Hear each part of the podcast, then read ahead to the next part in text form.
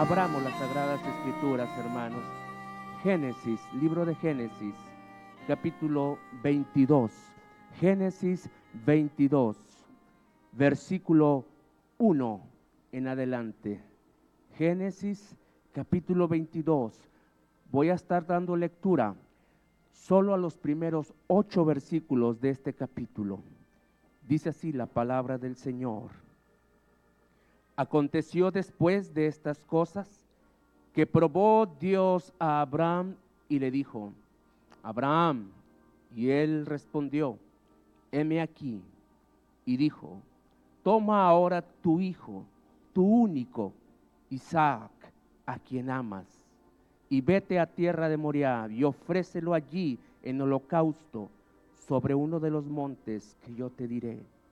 Y Abraham se levantó de mañana y enalbardó su asno y tomó consigo dos siervos suyos y a Isaac su hijo y cortó leña para el holocausto y se levantó y fue al lugar que Dios le dijo. Al tercer día alzó Abraham sus ojos y vio el lugar de lejos. Entonces dijo Abraham a sus siervos, esperad aquí con el asno y yo y el muchacho iremos hasta allí y adoraremos y volveremos a vosotros. Y tomó Abraham la leña del holocausto y la puso sobre Isaac su hijo. Y él tomó en su mano el fuego y el cuchillo y fueron ambos juntos. Entonces habló Isaac a Abraham, su padre, y dijo, Padre mío. Y él respondió, heme aquí mi hijo. Y él dijo, he aquí el fuego y la leña, mas, ¿dónde está el cordero para el holocausto? Y respondió Abraham, Dios se proveerá de cordero para el holocausto, hijo mío. E iban juntos. Ocupe tu lugar, por favor, mis hermanos. Qué bendición es una bendición enorme poder compartir en esta congregación muy amada por el Señor. Dios se da a conocer, hermanos, en muchas situaciones en nuestra vida y lo comprobamos. Abraham esperó 25 años después que Dios le da la promesa de un hijo. Y ahora, al estar en este capítulo, podemos inferir que Isaac probablemente tendría entre 14 o 15 años. Génesis capítulo 22, verso 1 y 2 nos da la clave de que hay pruebas, hermanos, que vienen sin que nosotros las tengamos agendadas. Yo sé que cada uno de nosotros hemos experimentado distintas situaciones en las cuales nos hemos visto vulnerables, los hemos visto con debilidad, y que no estaban en nuestro, en nuestro programa diario. Hace poco, recientemente, una familia de la congregación tenía planes para celebrar el cumpleaños del el padre de familia. Y rumbo a, a, otro mandado, a otra actividad, esa, ese vehículo en el que iban, la llanta del conductor salió. Tuvo un problema mecánico y se estrelló en un poste. Entonces, todo el programa que ellos tenían de celebrar, de poder pasar una tarde agradable, todo ello se, se esfumó. Pero entonces uno tiene que recordar que está en las manos de Dios. Uno está en las manos de Dios. Y cualquier situación que la cual nosotros estemos atravesando, debemos decir, no podría estar mejor, sino que en esta situación, porque Dios lo ha permitido. Cualquiera de nosotros pudiéramos, bueno, cualquier persona que no ha llegado a un nivel de madurez en el Señor, a lo mejor se va a quejar, a lo mejor va a refunfuñar, probablemente se va a molestar porque no salieron las cosas como las tenía planeado. Pero una persona que ha sido madura en el Señor, que ha tenido una historia con Dios, que ha tenido una relación personal con Dios, va a decir, esto es mejor que cualquier cosa. ¿Por qué? Porque Dios lo está permitiendo. No sucede absolutamente nada aquí en esta tierra sin que Dios no lo apruebe. primeramente tiene que estar aprobado por Él, porque Él es el Señor de todo. Él es el creador de todo, el dueño de todo esto. Entonces, mis hermanos, cualquier situación en la cual estamos atravesando en este momento puede ser una situación de salud, hay enfermedad probablemente en el cuerpo, una situación económica en la cual probablemente haya una angustia, uno tiene que estar en paz y decir, Señor, todo está en tus manos y yo también estoy en tus manos. Amén, hermanos. Génesis 22, 1 y 2, por lo regular las pruebas vienen sin tenerlas en nuestra agenda, pero como tenemos una historia con Dios, sabemos que todo ayuda a bien. Génesis capítulo 12, Dios llama a Abraham y ve el cuidado de Dios hacia su esposa, que es obediente. En Génesis 13, Dios prospera a Abraham. En Génesis 14, Dios le da la victoria a Abraham para rescatar a Lot. En Génesis 15, Dios promete a Abraham un hijo y hace pacto con él. Dice, tu descendencia será como las estrellas. Tu descendencia será como las estrellas. Hace poco hay un, hay un telescopio que ha mandado y, ha dado unas imágenes eh, impresionantes acerca de una galaxia que está a 300 millones de años luz. Y entonces la gente se queda impactada, los científicos se quedan anodadados porque dicen que dentro de esa galaxia hay más estrellas que nuestra galaxia misma. Usted debe de saber que nuestro universo está lleno, eh, hay miles de galaxias y cada galaxia contiene una estrella. Hermanos, la Biblia dice que el Señor conoce cada una de ellas y las llama por su nombre. Así que a usted y a mí el Señor nos tiene en su radar. Amén, hermano. Eh, somos conocidísimos por Dios. Hermanos, esto es como que a mí en lo particular me, me impacta esto, pero no es nada, no es otra cosa más que el designio de Dios cumplido. Mira, Abraham creyó a Dios y el Señor le dio una descendencia que no se puede contar. Amén, hermanos. Y espiritualmente hablando, usted y yo también somos hijos de Abraham. ¿Cuántos dicen amén? Entonces, la Biblia dice en Génesis 16, Dios ama a Abraham con un amor contracondicional. Abraham, en Génesis 17, Dios permanece fiel al pacto con Abraham. Génesis 17, 8 dice, Dios no va a bendecir lo que haga en la carne, el caso de Ismael, pero va a bendecir a Isaac. Génesis 18, Dios confirma el nacimiento de Isaac y escucha la intercesión de Abraham. En Génesis 20, Dios vuelve a proteger a Sara de Abimael, rey de Gerar. Génesis 21, Dios concede a Isaac. Agar e Ismael son despedidos. Abraham ama a Ismael. Él no es el problema, pero Dios está haciendo algo que yo no puedo hacer y su nombre es Isaac. Es muy importante, hermano, siempre mantener el contacto con Dios, siempre, independientemente de cuáles sean las circunstancias. Hay veces que las circunstancias nos está yendo sumamente bien, como luego decimos, a pedir de boca. Es decir, todo está perfecto en los negocios, perfecto en la escuela, está, está funcionando bien la familia. Y muchas veces se tiende, muchas veces se tiende a dejar en segundo término aquel que te ha proporcionado la bendición. Muchas veces la bendición quiere tomar el lugar de aquel que está, está bendiciendo y tenemos que tener discernimiento. Lo que Dios te da, lo que Dios eh, te permite disfrutar es por su gracia y siempre tenemos que estar en comunión con el Señor. Así que cuando hay una situación muy complicada, Evidentemente nuestro corazón está sensible, nuestro corazón está tierno y busca la, respuesta en Dios. Y estamos constantemente orando y buscando su rostro.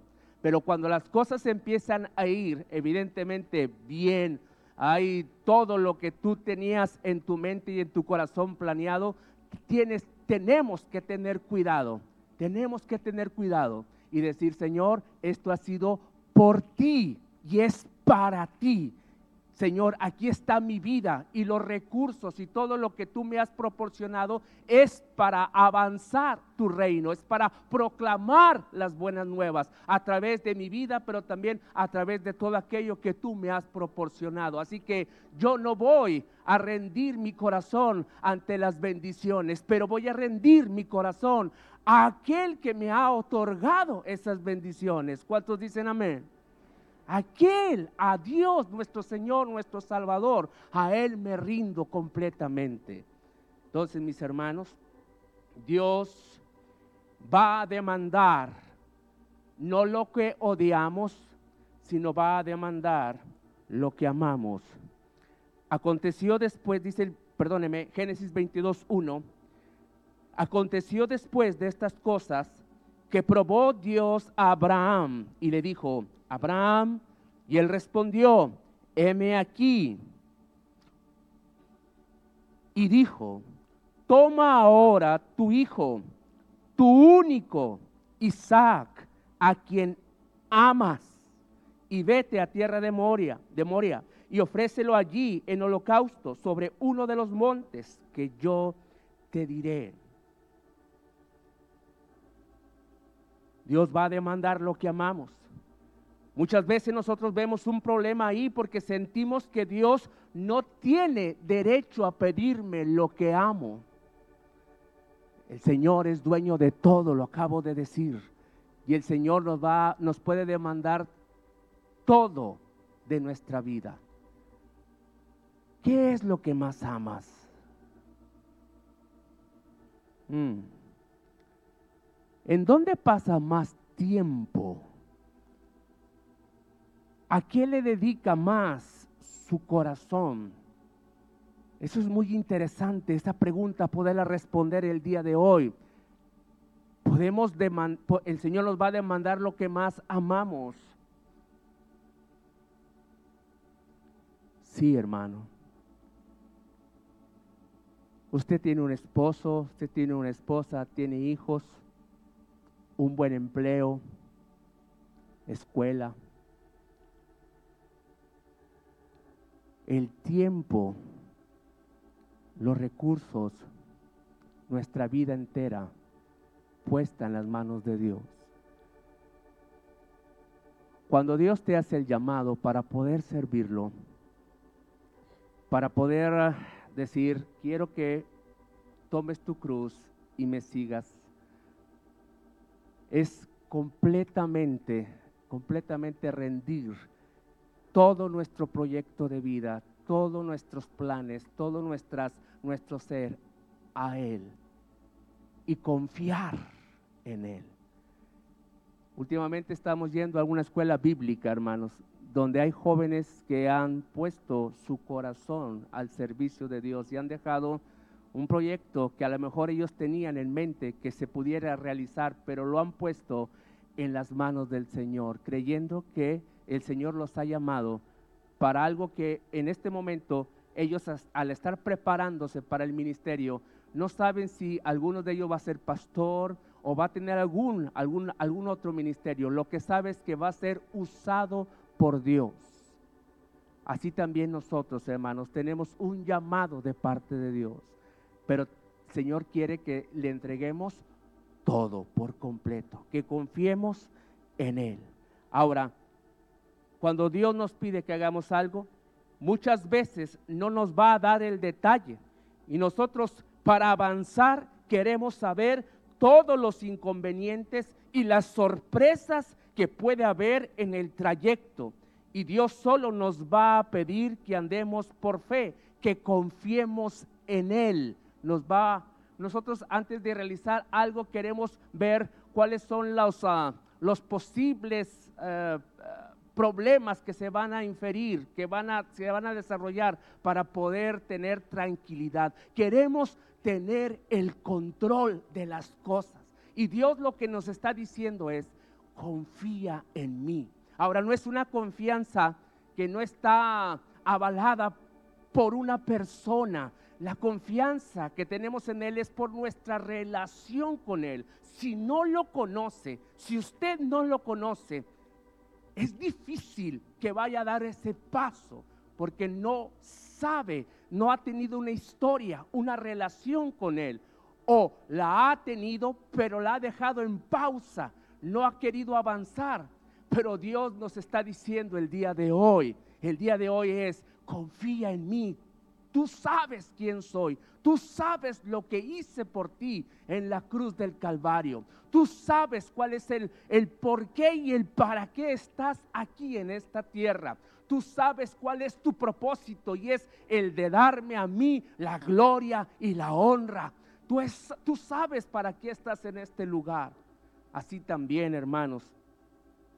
Abraham, él está confiando en el Señor. Abraham tiene que responder esa pregunta, el de amar más a la bendición o al que bendice. Tiene que resolver esto. Dice la Biblia, y Abraham, el versículo 3 de Génesis 22, y Abraham se levantó muy de mañana y enalbardó su asno y tomó consigo dos siervos suyos, y Isaac su hijo, y cortó leña para el holocausto y se levantó y fue al lugar que Dios le dijo. Se levantó muy de mañana. A través de la prueba se da a conocer lo que de otra manera no se puede entender, hermanos. Pero se levantó muy de mañana. Inmediatamente quiso hacer la voluntad de Dios. Eh, deseaba hacer la voluntad de Dios. ¿Cuánto tiempo nosotros postergamos para hacer la voluntad de Dios. Ahorita, la palabra ahorita en México, la palabra ahorita en México, para la mayoría de los mexicanos, requiere como tres o cuatro meses. Ahorita arreglo el, el retrato que está en la sala, ahorita. Ahorita pinto el baño ahorita arreglo el piso, ahorita. No, hermanos, ya estoy viendo algunas caras que están entendiendo. Oh, cuando Dios nos manda a hacer algo, no espera el ahorita de nuestra cultura mexicana. Él está esperando que lo hagamos prontamente y con una sonrisa. Yo tengo tres hijos, gracias a Dios. Isaac Yair, que se va a casar ahora el 1 de julio, primeramente Dios. Nancy Adlaí y Josué. Me gusta mucho que cuando doy una orden se levantan y lo hacen rápido. Ah, como me gusta. Que con una sonrisa lo hace. ¿Cuántos ah, les gusta lo mismo? Levanten la mano, sus hijos. Exactamente así le gusta al Señor que hagamos las cosas. Con contentamiento, con alegría, porque Él es el Padre. Y Él merece que se le honre.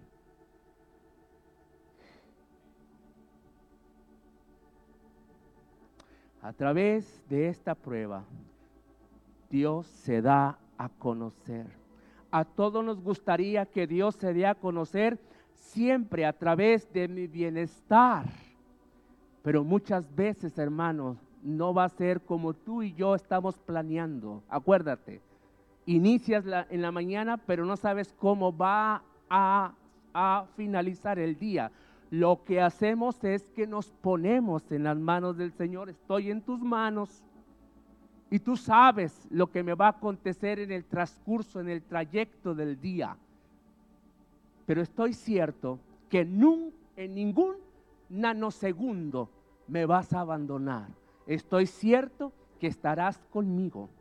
Cuando a mi hijo Isaac Yair hace dos años le dio, eh, se tuvo, sí, le fue una operación de la vesícula biliar estaba tocando en la iglesia, estaba tocando su instrumento en la congregación domingo y se acaba la reunión y me dice, papá, me duele mucho el, eh, el vientre.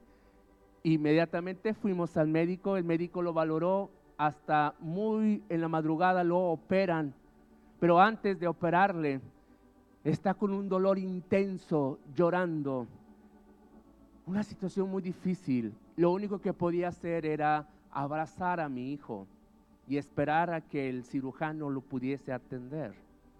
Y yo estoy diciendo, no puedo estar mejor que en esta situación. No puedo estar mejor. No, no hay ningún lugar en donde yo estaría mejor que estar aquí en este hospital con mi hijo que le está doliendo el estómago y que falta tiempo para su operación, pero estoy ahí y lo estoy abrazando y le estoy diciendo, cuentas conmigo. Hermanos, Dios está con usted. Dios está con usted y lo abraza y puede usted llorar o puede usted estar con una sonrisa alegre, contento y Dios está ahí. No nos abandona nunca. Quiero que eso quede bien sellado en su corazón este, este domingo. Puede, ahorita estamos muy bien alabando al Señor. Mi corazón está contento, alegre por los cantos que acabamos de entonar para Dios, pero no sabemos cómo va a concluir este domingo. Pero recuerde, Dios está con usted. Amén. Si ve usted Génesis capítulo 21, verso 22, Génesis 21, 22. La Biblia dice, aconteció en aquel mismo tiempo que habló Abimelech y Ficol, príncipe de su ejército, a Abraham, diciendo, Dios está contigo en todo cuanto haces. Quiero que, que, remarque esto. Dios está contigo en todo cuanto haces. Nos gusta que la gente vea que Dios está conmigo cuando me va bien porque todo me sale bien. Que no se me acerca la desgracia. ¿Qué diría esta misma persona que acaba de decirle a Abraham, Dios está contigo en todo cuanto haces? Si hubiera visto subir a Abraham la montaña con Isaac, le preguntaría, Abraham, ¿qué vas a hacer? Abraham le diría, voy a matar y a quemar a mi hijo. Dios está contigo en todo lo que haces, pero Dios le ha ordenado que va a entregar a ese hijo al único que, que es Isaac. Ahora la pregunta es, ¿sería Isaac es el único hijo? No, sabemos que antes ha tenido a Ismael, pero Isaac es de acuerdo a la promesa de Dios. Y decir, si este, este hombre que le había dicho en el capítulo 21, vas, Dios está contigo en todo cuanto haces, ¿qué vas a hacer ahora? Abraham tendría que responder, matar y quemar a mi hijo.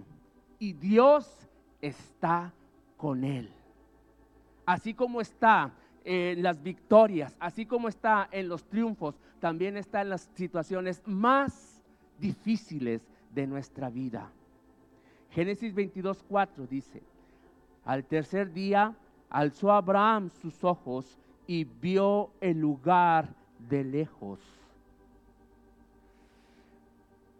Dice el 5, entonces dijo Abraham a sus siervos, esperad aquí con el asno y yo y el muchacho iremos hasta allí y adoraremos y volveremos a vosotros. ¿Cómo va a adorar a Dios Abraham? Lo va a adorar obedeciendo. Va a adorarlo ofreciendo a su hijo. Isaac, ¿cómo va a adorar a Dios? Siendo obediente. Y Abraham teniendo en su corazón que Él es el Hijo a quien ama, va también a ser obediente a Dios. Lo que nos pide Dios no es nuestro. De hecho, nada es nuestro. Todo es de Él. No hay una cosa que Dios no te pida que sea tuya, que tú la hayas creado, que tú te sientas el Señor de ello. No hay nada de todo, todo lo que está, todas las partículas, las partículas más pequeñas, lo que puede pensarse en la física cuántica y en la física clásica, todas las partículas pequeñas y todas las, grandes eh, eh, cosas, todo le pertenece a Dios. No hay ninguna cosa que no. Entonces, no deberíamos, no deberíamos de batallar ni de luchar cuando Él nos pide.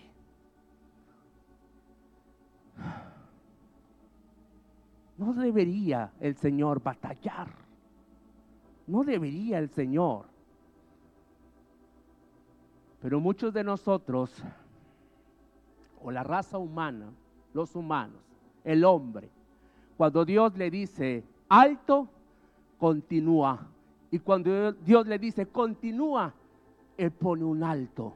Cuando Dios dice para que pueda ser el primero, tienes que ser el último y el servidor de todos, muchas veces pone un freno, un alto. Nosotros, hermanos, contradecimos por naturaleza lo que es la voluntad de Dios. Pero escuche hoy bien, el Señor nos ha dado una nueva naturaleza. El Señor nos ha dado a su Hijo para que nosotros a través de la gracia del Señor podamos ser obedientes. Ahora, quiero que quede esto bien claro. Nosotros no somos salvos por las obras. Quiero remarcar eso. Somos salvos por la fe. Pero entonces, hermanos, nosotros tenemos que ir madurando. Nosotros tenemos que ir creciendo. Y es cuando el Señor te pide que hagas algo. que entregues algo, aquello que amas.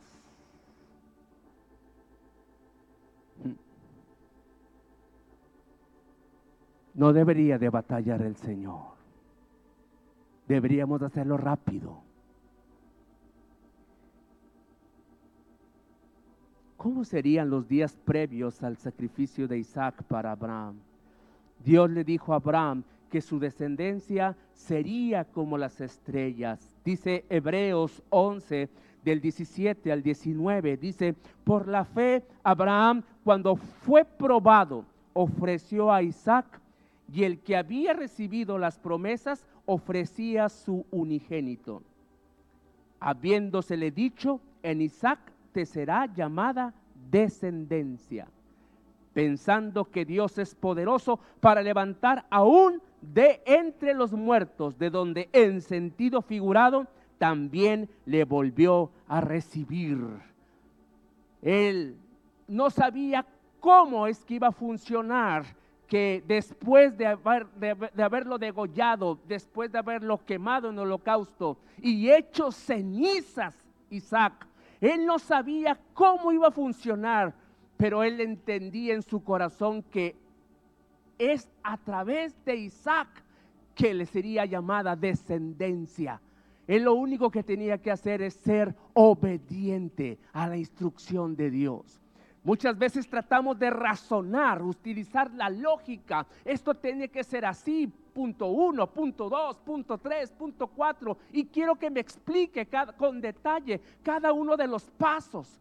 Pero Dios te está diciendo, tienes que caminar y cuando estés caminando te voy a ir mostrando las cosas, pero tienes que confiar. Tienes que confiar porque ya te he mostrado que no soy un Dios que se goza con tu dolor, no soy Dios que se goza con tu angustia, sino que es necesaria muchas veces el dolor y la angustia para mostrarte quién soy yo.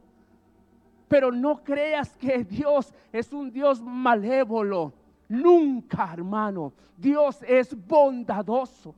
Dios es misericordioso con cada uno de sus hijos, independientemente, hermano, de las circunstancias que estés atravesando. Dios te ha mostrado su fidelidad. No dudes de Él. Ni un segundo dudes de Él. Él es fiel.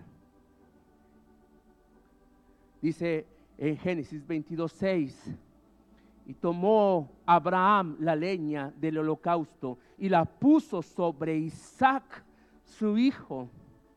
Y él tomó en su mano el fuego y el cuchillo, y fueron ambos juntos.